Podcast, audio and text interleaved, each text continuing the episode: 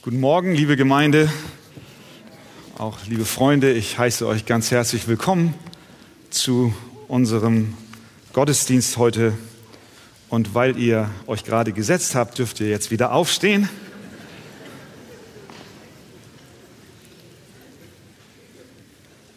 Das machen wir nicht, um unseren Kreislauf in Gang zu bringen, sondern um auch dem Wort Gottes gegenüber Respekt auszudrücken. Es ist Gottes Sprache, mit der er bis heute spricht. Und ich lade euch ein, dass ihr mit mir aufschlagt 1. Mose, Kapitel 3, von Vers 7 bis zunächst Vers 13. Das Thema heute Morgen lautet Verstecken zwecklos. 1. Mose 3 von Vers 7 bis 13. Da wurden ihnen beiden die Augen geöffnet und sie erkannten, dass sie nackt waren. Und sie banden sich Feigenblätter um und machten sich Schurze. Und sie hörten die Stimme Gottes des Herrn, der im Garten wandelte, als der Tag kühl war. Und der Mensch und seine Frau versteckten sich vor dem Angesicht Gottes des Herrn hinter den Bäumen des Gartens. Da rief Gott der Herr den Menschen und sprach, wo bist du? Und er antwortete, ich hörte deine Stimme im Garten und fürchtete mich, denn ich bin nackt. Darum habe ich mich verborgen.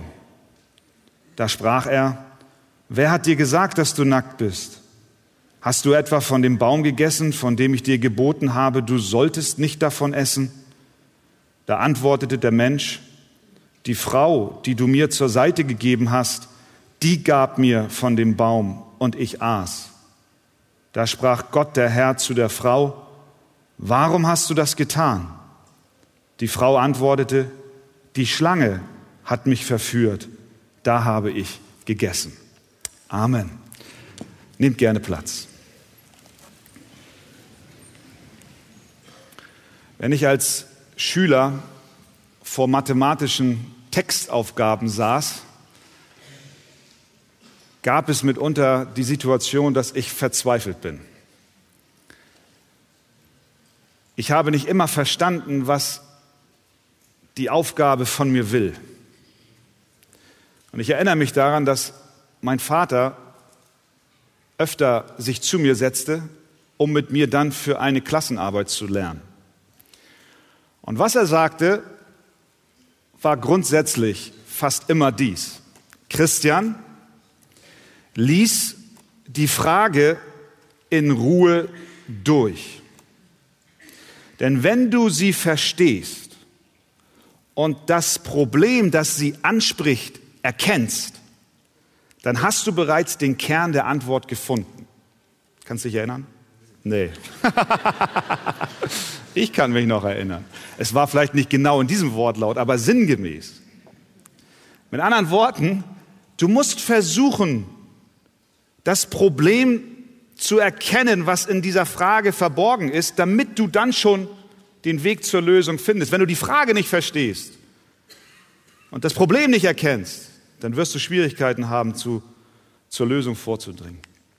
Auf den ersten Seiten der Heiligen Schrift wird uns das Problem der Menschheit beschrieben, das sich bis heute auch auf unser Leben auswirkt. Bevor wir das Problem nicht erkennen, werden wir auch nicht verstehen, wie die Lösung aussieht, die uns Gott in Jesus Christus darreicht. Und so ist dieses dritte Kapitel der Schlüssel zum Verständnis dessen, was bis heute in der Welt, in der wir leben, und auch was in deinem persönlichen Leben geschieht. Es erklärt uns, warum die Welt so ist, wie sie ist. Es erklärt uns, wie die Schwierigkeiten, wie das Böse, wie die Ungerechtigkeit, die Lüge, der Betrug, die Krankheit und auch der Tod zu uns kam. Und wir müssen wie bei einer mathematischen Textaufgabe das Problem erkennen bevor wir zum Verständnis der Lösung gelangen. Und deswegen ist es wichtig, dass wir auch heute Morgen uns Zeit nehmen, genau dieses dritte Kapitel uns anzusehen. Wir haben am letzten Sonntag gehört, dass Adam und Eva die Frucht aßen, von der Gott sagte, dass sie nicht essen sollten. Sie widersetzten sich damit dem Gebot Gottes und dadurch kam die Sünde in diese Welt. Und als diese Sünde hereinkam, entstand eine 180 Grad Kehrtwendung bei dem Menschen in seinem Verhältnis zu Gott. Eben noch lebte er mit Gott und plötzlich war sein Verhältnis zu ihm verdorben. Sein Inneres war so verdorben, dass er von sich aus keinen Kontakt zu Gott aufbauen konnte.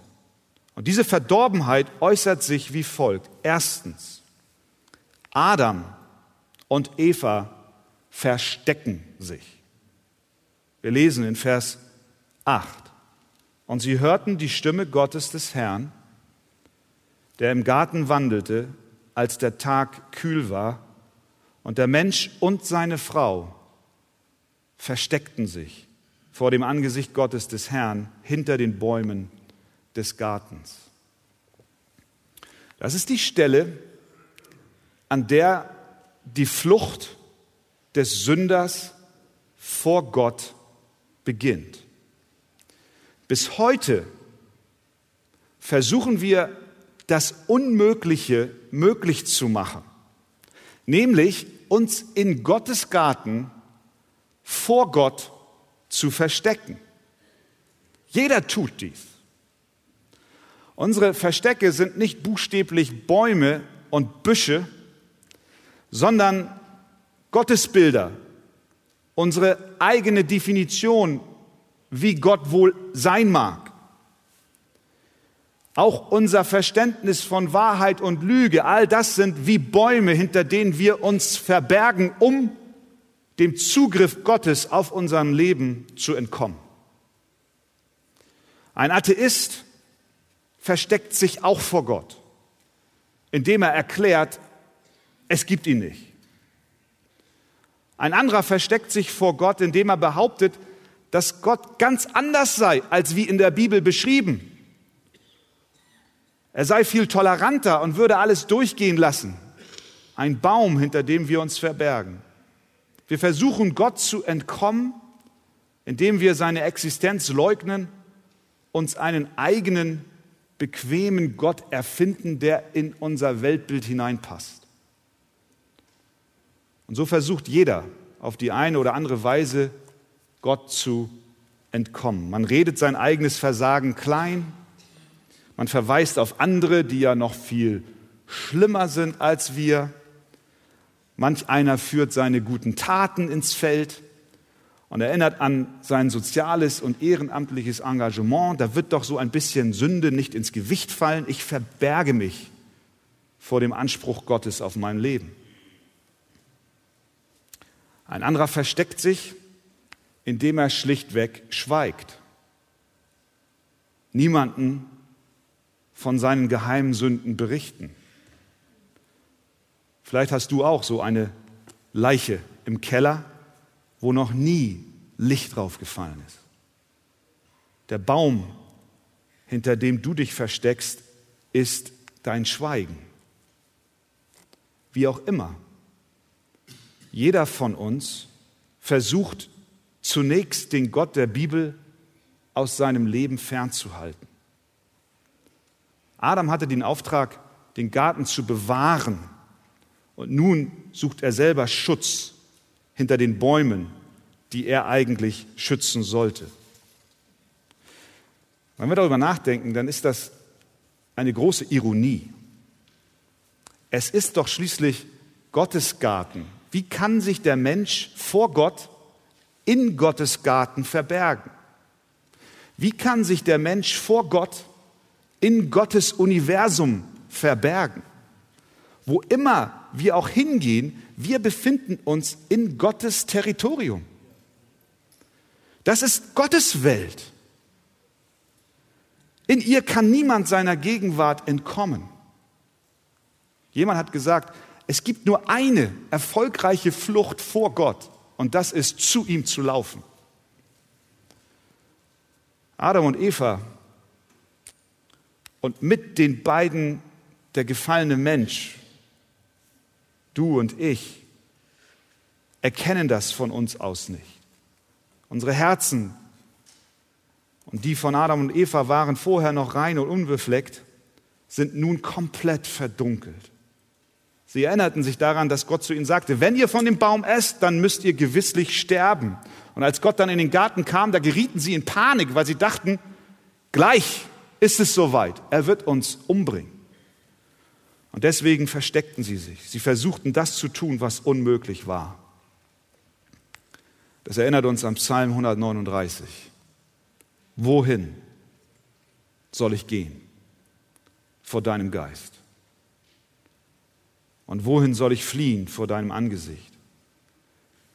Führe ich gen Himmel, so bist du da. Bettete ich mich bei den Toten, so bist du da. Nehme ich Flügel der Morgenröte und bliebe am äußersten Meer, so würde auch dort mich deine Hand führen und deine Rechte mich halten. Spräche ich, Finsternis möge mich decken und Nacht statt Licht um mich sein, es nützt nichts. Es gibt keinen Ort zum Fliehen.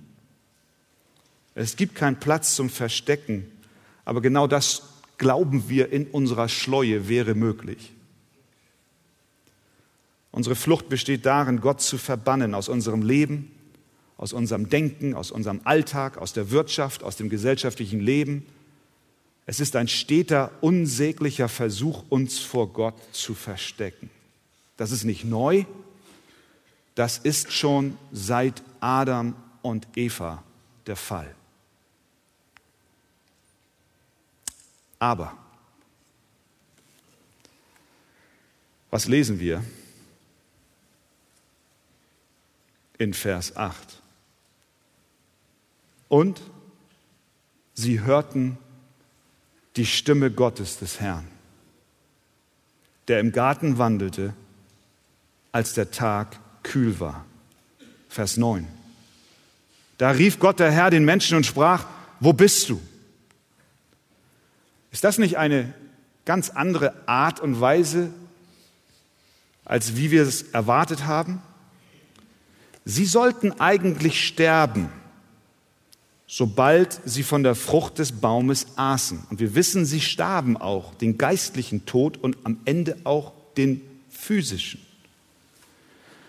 Aber wir erwarten, dass Gott kommt und sofort Gericht übt.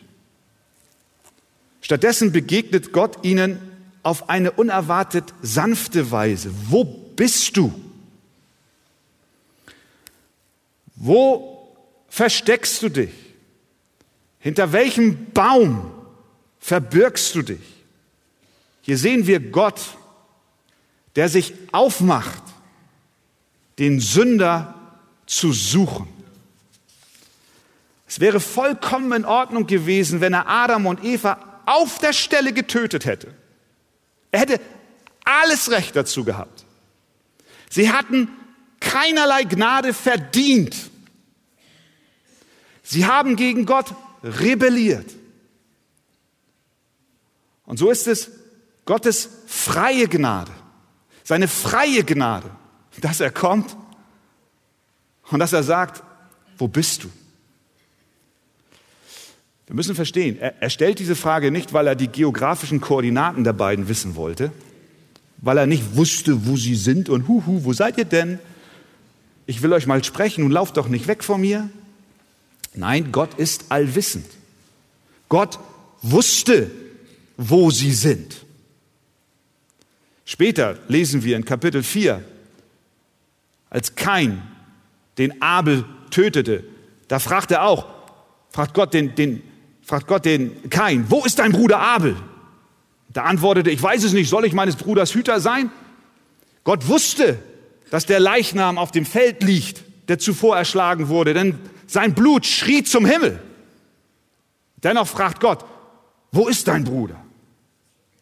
Gott ist ein barmherziger, liebender, gnädiger Gott, der wusste, wo Adam sich verbarg.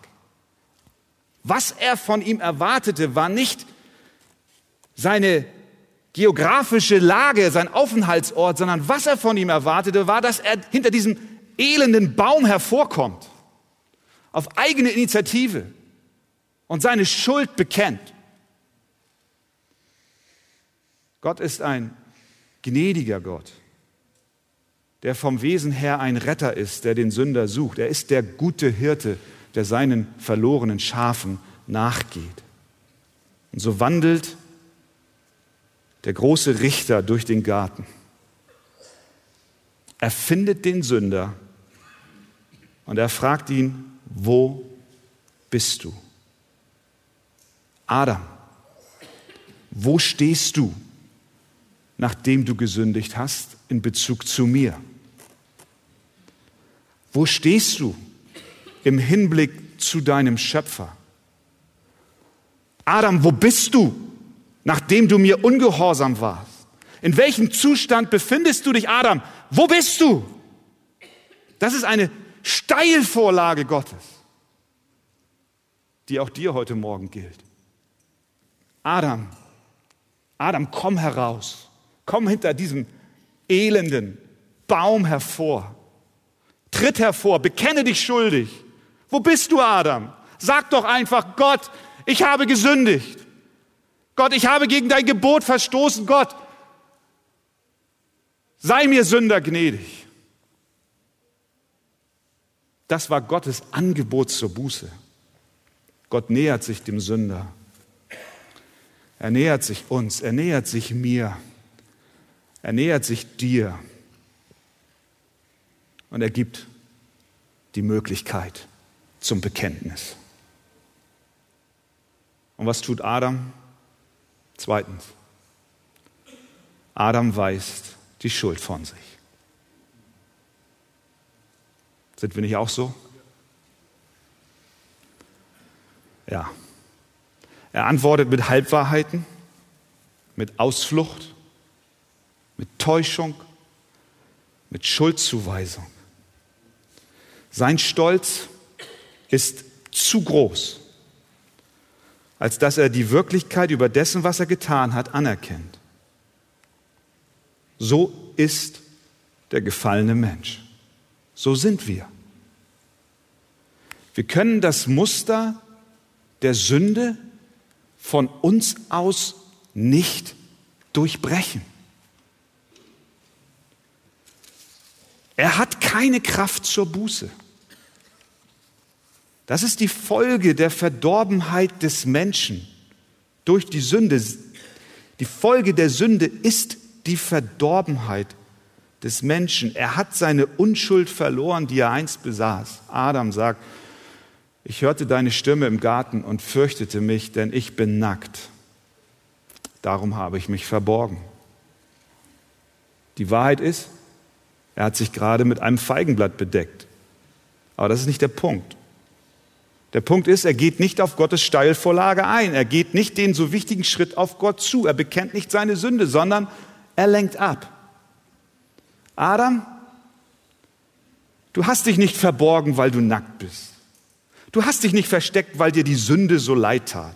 Du hast dich verborgen, weil du die Konsequenzen der Sünde fürchtest.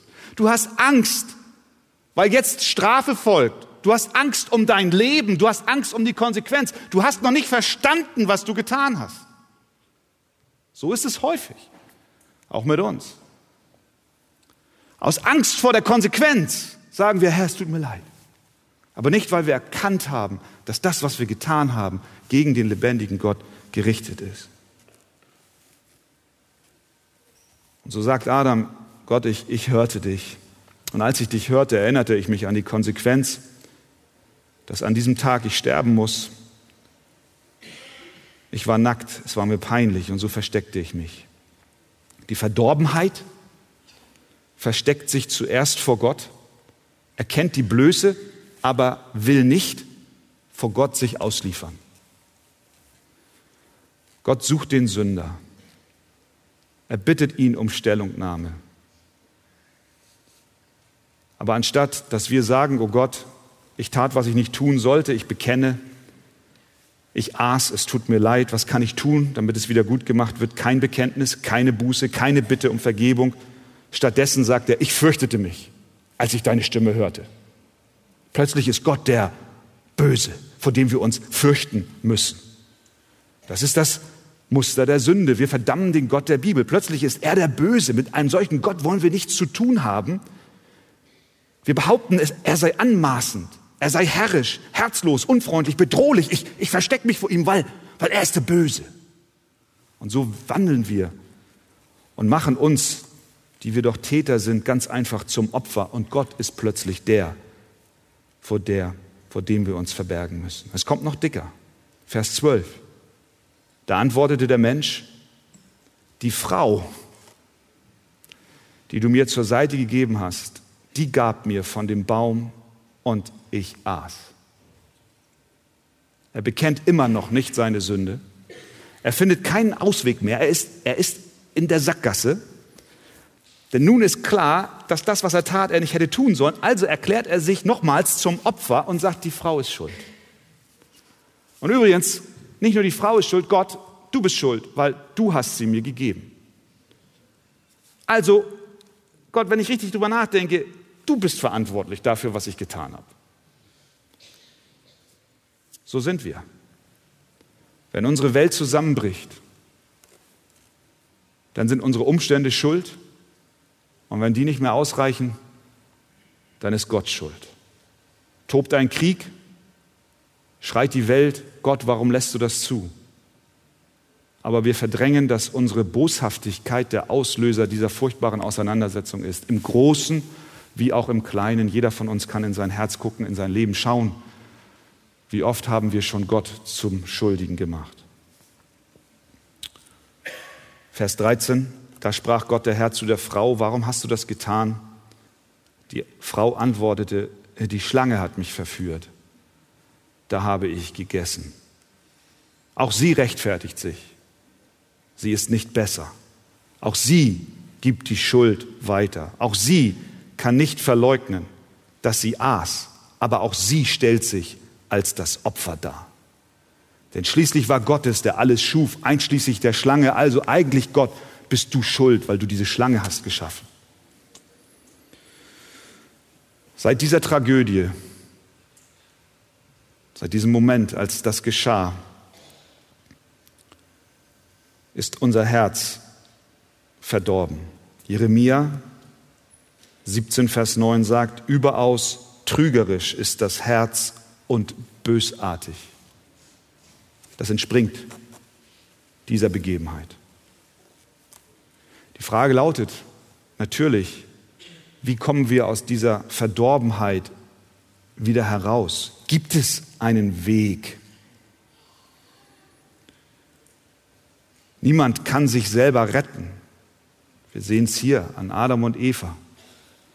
Es ist Gottes Kraft nötig, der zu uns durchdringt, um uns aus unserem geistlichen Tod zu erwecken und uns Leben zu schenken. In Vers 15, zwei Verse weiter, scheint diese Hoffnung hell auf. Gott verspricht, jemanden zu senden, der dem Teufel, der Schlange, den Kopf zertreten wird, dieser Todesstoß für die Sünde und die Befreiung für den, der an Jesus Christus glaubt, wird Gott etwas kosten. Denn die Schlange wird dem Retter in die Ferse stechen. Das geschah am Kreuz von Golgatha. Und nun liegt die Rettung nicht nur in der Flucht vor, nun liegt die Rettung nicht in der Flucht vor, sondern in der Flucht zu Gott. Er will dir deine Sünde vergeben. Darum komm und laufe zu ihm. Glaube an Christus, der für dich bezahlt hast. Du brauchst dich nicht verstecken, denn Verstecken ist zwecklos. Gott helfe uns dabei. Amen. Amen. Halleluja. Ihr Lieben, jetzt stehen wir auf und äh, jetzt lesen wir weiter. 1. Mose, Kapitel 3, von Vers 14 bis 24. Da sprach Gott der Herr zur Schlange, weil du dies getan hast, so sollst du verflucht sein, mehr als alles Vieh und mehr als alle Tiere des Feldes. Auf deinem Bauch sollst du kriechen und Staub sollst du fressen dein Leben lang. Und ich will Feindschaft setzen zwischen dir und der Frau, zwischen deinem Samen und ihrem Samen. Er wird dir den Kopf zertreten und du wirst ihn in die Ferse stechen. Und zur Frau sprach er, ich will die Mühen deiner Schwangerschaft sehr groß machen. Mit Schmerzen sollst du Kinder gebären. Und dein Verlangen wird auf deinen Mann gerichtet sein. Er aber soll über dich herrschen. Und zu Adam sprach er, weil du der Stimme deiner Frau gehorcht und von dem Baum gegessen hast, von dem ich dir gebot und sprach, du sollst nicht davon essen, so sei der Erdboden verflucht um deinetwillen. Mit Mühe sollst du dich davon nähren dein Leben lang. Dornen und Disteln soll er dir tragen, und du sollst das Gewächs des Feldes essen. Im Schweiße deines Angesichts sollst du dein Brot essen, bis du wieder zurückkehrst zum Erdboden. Denn von ihm bist du genommen, denn du bist Staub, und zum Staub wirst du wieder zurückkehren.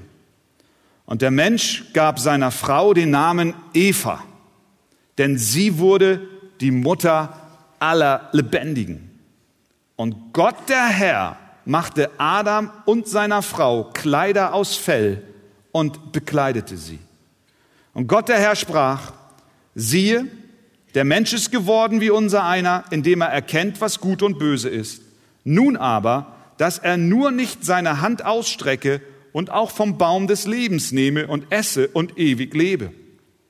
So schickte ihn Gott der Herr aus dem Garten Eden, damit er den Erdboden bearbeite, von dem er genommen war. Und er vertrieb den Menschen und ließ östlich vom Garten Eden die Cherubim lagern und die Flamme des blitzenden Schwertes, um den Weg zum Baum des Lebens zu bewachen. Amen. Nehmt gerne Platz. Die größte Tragödie der Menschheit geschah, als Adam und Eva sündigten.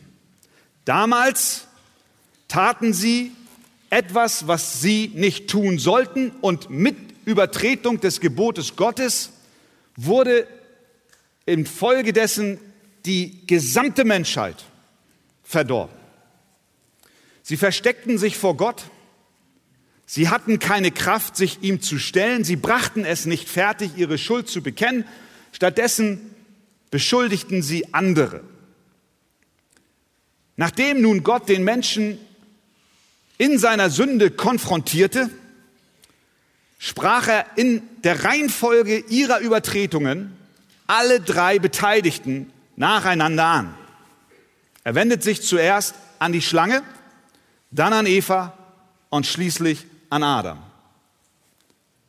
Erstens, Gottes Strafe für die Schlange. Vers 14. Da sprach Gott der Herr zur Schlange. Weil du dies getan hast, so sollst du verflucht sein. Mehr als alles Vieh und mehr als alle Tiere des Feldes. Auf deinem Bauch sollst du kriechen und Staub sollst du fressen dein Leben lang. Wer von euch mag Schlangen? Einige, ich weiß, es gibt so Terrarien in, in manchen Wohnungen. Ich habe so meine Schwierigkeiten mit diesen Tieren. Ich möchte sie nicht zum Kuscheln mit ins Bett nehmen. Ja. Was wir hier sehen, ist, dass von allen drei Beteiligten, Schlange, Eva und Adam, die Schlange die einzige ist, die verflucht wird. Dieser Fluch richtet sich formell an das Tier, ist aber im Kern an Satan gerichtet. Er ist als der Lügner in Form der Schlange erschienen. Auf ihrem Bauch soll sie kriechen und Staub fressen ihr Leben lang. Gott hat, als er Adam und Eva nachging, sie jeweils mit einer Frage konfrontiert oder mit mehreren. Der Schlange aber stellte er keine Frage, weil ihr Urteil schon gefallen war. Ihr wird keine Frage gestellt. Für sie gibt es keine Hoffnung auf Vergebung. Sie wird verflucht. Ihr wird keine Frage gestellt. Für sie, für den Teufel, gibt es kein Heilmittel gegen die Sünde. Und weil Gott für den Teufel keine Gnade hat, werden wir daran erinnert, wie wertvoll doch die Gnade ist, die Gott mit uns hat. Denn es gab nichts, was Gott gezwungen hätte, mit den Menschen anders zu verfahren, als wie mit der Schlange. Er rebellierte gegen Gott. Der Satan wollte sein wie Gott. Es wäre vollkommen gerecht gewesen, wenn Gott sich entschieden hätte, auch uns zu verfluchen. Denn wir in unserem Ansinnen sind nicht anders als der Teufel. Wir wollen Gott verdrängen, sein wie er. Wir kommen später noch darauf. Die ganze Geschichte, Turmbau zu Babel. Wir wollen, wir wollen groß werden. Aber Gott in seiner Gnade verfährt mit uns Menschen anders. Und diese Gnade wird umso größer, je mehr wir hier sehen, dass der Teufel kein Erbarmen vor Gott gefunden hat.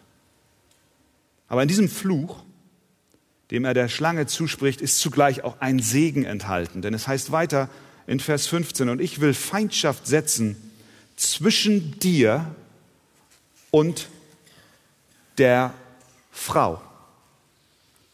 Feindschaft bedeutet Krieg. Dieser Krieg hat hier seinen Anfang genommen. Es ist eine von Gott angeordnete Feindschaft. Es ist sein Spruch über die Schlange und über das Verhältnis der Schlange zu der Frau. Es ist eine Feindschaft zwischen der Frau und der Schlange, zwischen der Menschheit und dem Teufel. Es ist ein Schutz, den Gott schon hier in das Herz, ein Samen hineinlegt, eine Feindschaft gegen das Böse. Und dieser Same ist ein Stück weit in jedem von uns enthalten. Deswegen sind wir angewidert von der Boshaftigkeit. Auch ein Gottloser kann es nur bis zu einem gewissen Grad erreichen, äh, aushalten. Natürlich gibt es Menschen, die ihr Gewissen durch die Sünde immer mehr abtöten und abstumpfen. Aber dieser Same, eine Feindschaft zwischen dem Menschen und dem Bösen, ist hier enthalten. Zunächst einmal aber ist der gefallene Mensch in Feindschaft zu Gott. Er lebt in Feindschaft zu Gott. Kommt er dann durch den Glauben an Christus zum Frieden mit Gott, wird diese Feindschaft gegen Gott zur Feindschaft gegen die Sünde. Da haben wir ein Stück weit Gnade in dem, was Gott hier anordnet. Gott ergreift die Initiative und pflanzt in die Herzen der Menschen einen Samen der Feindschaft gegen das Böse. Durch den Sündenfall leben wir in Feindschaft zu Gott.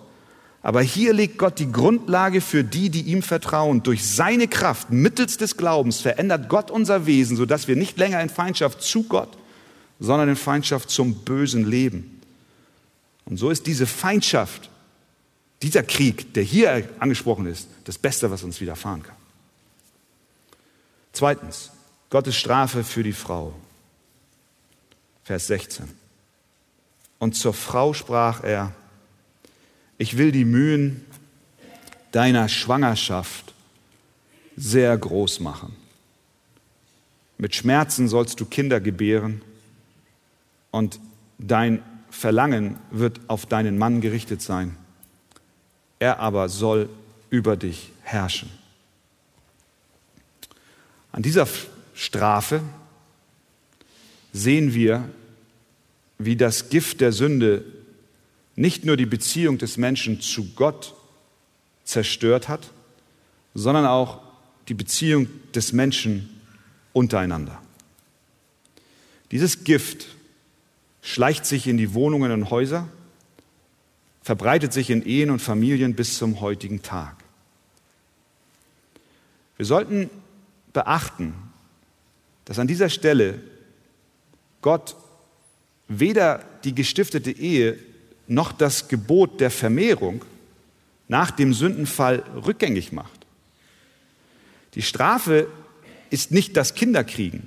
Die Strafe ist auch nicht die Ehe, sondern die Strafe ist der Kummer, der von nun an mit beiden einhergeht.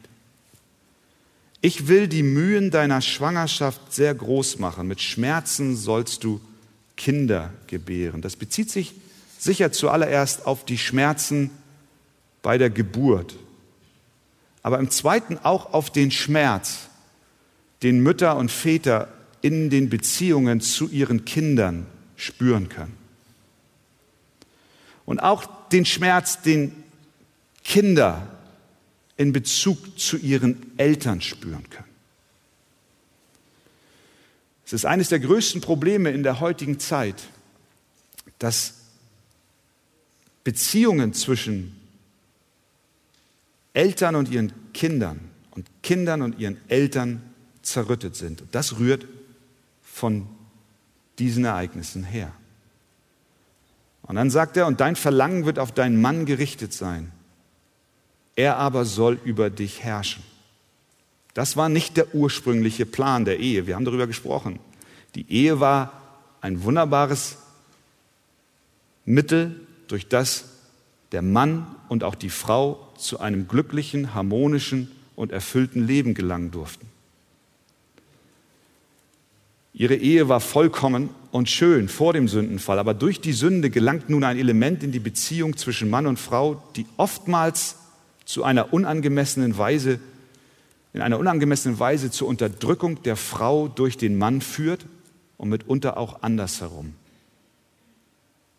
Das ist, was er zu der Frau sagt. Und dann drittens Gottes Strafe für den Mann. Und zu Adam, Vers 17, sprach er, weil du der Stimme deiner Frau gehorcht und von dem Baum gegessen hast, von dem ich dir gebot und sprach, du sollst nicht davon essen, so sei der Erdboden verflucht um deinetwillen, mit Mühe sollst du dich davon nähren dein Leben lang. Dornen und Disteln soll er dir tragen, und du sollst das Gewächs des Feldes essen. Er wird Mühe haben bei der Arbeit. Auch die Arbeit ist nicht Ergebnis des Sündenfalls, genauso wie nicht die Ehe oder das Kinderkriegen Ergebnis des Sündenfalls war. Denn die Arbeit und die Ehe und das Kinderkriegen sollte es auch schon vorher geben. Adam sollte den Garten bebauen und bewachen. Arbeit gehört zum Segensplan Gottes.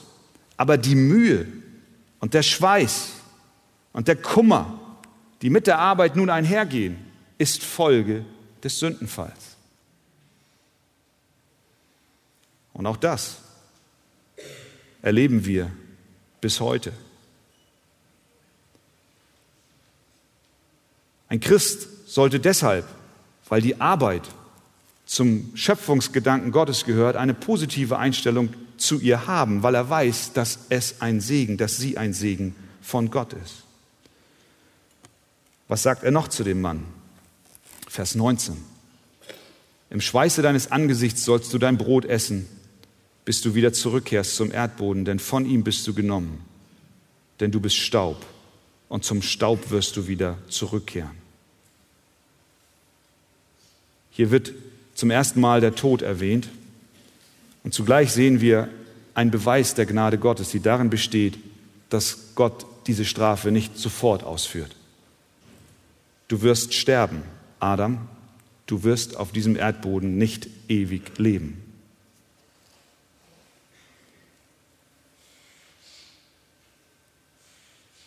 Aber da gibt es dann eine großartige Verheißung. Was wir bis hierhin gesehen haben, ist tragisch. Durch die Sünde sind wir allesamt verdorben. Wir verstecken uns vor Gott. Wir haben keine Kraft zum Bekenntnis. Wir haben mit Gott gebrochen. Wir haben einen Bruch in Ehe und Familie. Wir haben Schmerz beim Kindergebären. Wir haben Schweiß.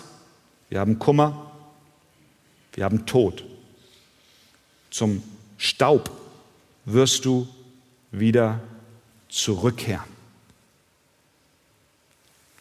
Keine Hoffnung. Das ist die traurige Geschichte einer Welt, die bis heute leidet. Und was damals geschah,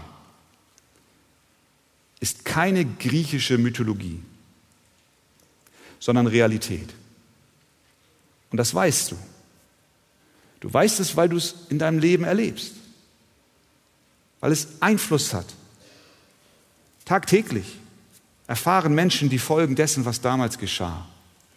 Milliarden von Menschenleben sind darunter kaputt gegangen, aufgrund der Tragik der damaligen Entscheidung. Adam und Eva und mit ihnen wir alle haben Gott verstoßen, uns die Frucht genommen und sie angebetet und nicht den Schöpfer. Paulus schreibt in Römer 1, 21 und folgende, denn obgleich sie Gott erkannten, haben sie ihn doch nicht als Gott geehrt und ihm nicht gedankt, sondern sind in ihren Gedanken in nichtigen Wahn verfallen und ihr unverständiges Herz wurde verfinstert. Da sie sich für weise hielten, sind sie zu Narren geworden und haben die Herrlichkeit des unvergänglichen Gottes vertauscht mit einem Bild. Er sagt hier, dass dem vergänglichen Menschen, den Vögeln und vierfüßigen und kriechenden Tieren gleicht. Wir haben die Herrlichkeit Gottes vertauscht mit einer Frucht. Und diese Frucht sieht bei dir anders aus als bei mir. Wir alle haben etwas genommen und damit Gott von seinem Thron gestoßen. Und was macht Gott? Vers 23 und 24. So schickte ihn Gott der Herr aus dem Garten Eden, damit er den Erdboden bearbeite, von dem er genommen war. Und er vertrieb den Menschen und ließ östlich vom Garten Eden die Cherubim lagern und die Flamme des blitzenden Schwertes, um den Weg zum Baum des Lebens zu bewachen. Gott setzte Wachen vor den Garten. Cherubim, Engelwesen mit flammendem, blitzendem Schwert. Schluss, aus, vorbei. Kein Zugang, kein Zutritt zur Gemeinschaft mit Gott, kein Zutritt zum Leben, kein Zutritt zur Herrlichkeit. Ihr habt vertauscht. Hier ist geschlossen. Um wieder zurück in diesen Garten zu gelangen, muss jemand kommen, vor dem die Cherubim sich verneigen. Um wieder in den Garten zu kommen, muss jemand auftreten, der die Strafe dieses flammenden, blitzenden Schwertes trägt. Wer kann dies sein? Vers 15. Und ich will Feindschaft setzen zwischen dir und der Frau, zwischen deinem Samen und ihrem Samen. Er wird dir den Kopf zertreten und du wirst ihm in die Ferse stechen. Es ist eine Verheißung. Es wird ein Konflikt kommen zwischen dem Königreich Gottes und dem Königreich des Bösen. Dieser Konflikt wird auf einen Höhepunkt hinauslaufen. Dieser Höhepunkt wird sein das Kreuz von Golgatha. Christus wird kommen, der Same der Frau. Aus der Linie der Erlösung wird einer aufstehen und er wird am Kreuz bezahlen. Und du Schlange, du wirst ihm mit deiner Zunge in seine Ferse stechen. Er wird leiden, er wird Drangsal erleben aber er wird dir den Kopf zertreten. Er muss das Schmerz, den Schmerz, das Leid, er muss das Sterben, er muss das Gericht erdulden, um das flammende Schwert zu überwinden. Es gibt keinen Weg zurück in den Garten, keinen Weg zurück zur Herrlichkeit, es sei denn, dass der Same der Frau, der verheißene Retter, der Eroberer und König kommt und während er sich den Weg zurück zum Garten bahnt, sich selbst unter dieses schreckliche Gerichtsschwert des himmlischen Vaters begibt, die Klinge nicht ausweicht. Und wie sagt Jesaja, aber er ist um eurer Missetaten willen verwundet. Das Schwert und um unserer Sünde willen zerschlagen. Aber dem Herrn gefiel es, ihn zu zerschlagen. Er ließ ihn leiden. Wenn er sein Leben zum Schuldopfer gegeben hat, so wird er Nachkommen sehen und seine Tage verlängern. Der Konflikt zwischen dem Königreich Gottes und dem Königreich Satans hat seinen Höhepunkt erlebt als die Schlange Christus in die Ferse stach. Das geschah am Kreuz. Jesus trug die Strafe Gottes für unsere Sünden, um uns von unserer Schuld zu befreien. Er besiegte die Herrschaft der Sünde des, und des Satans und befreite uns aus der Gebundenheit. Was sagt, was sagt Johannes? Und was sagte ich ganz am Anfang? Wir müssen das Problem verstehen, das Problem erkennen, bevor wir die Lösung verstehen. Was ist die Lösung? Johannes gibt uns die Lösung. 1. Johannes 3, Vers 8. Warum ist Christus gekommen?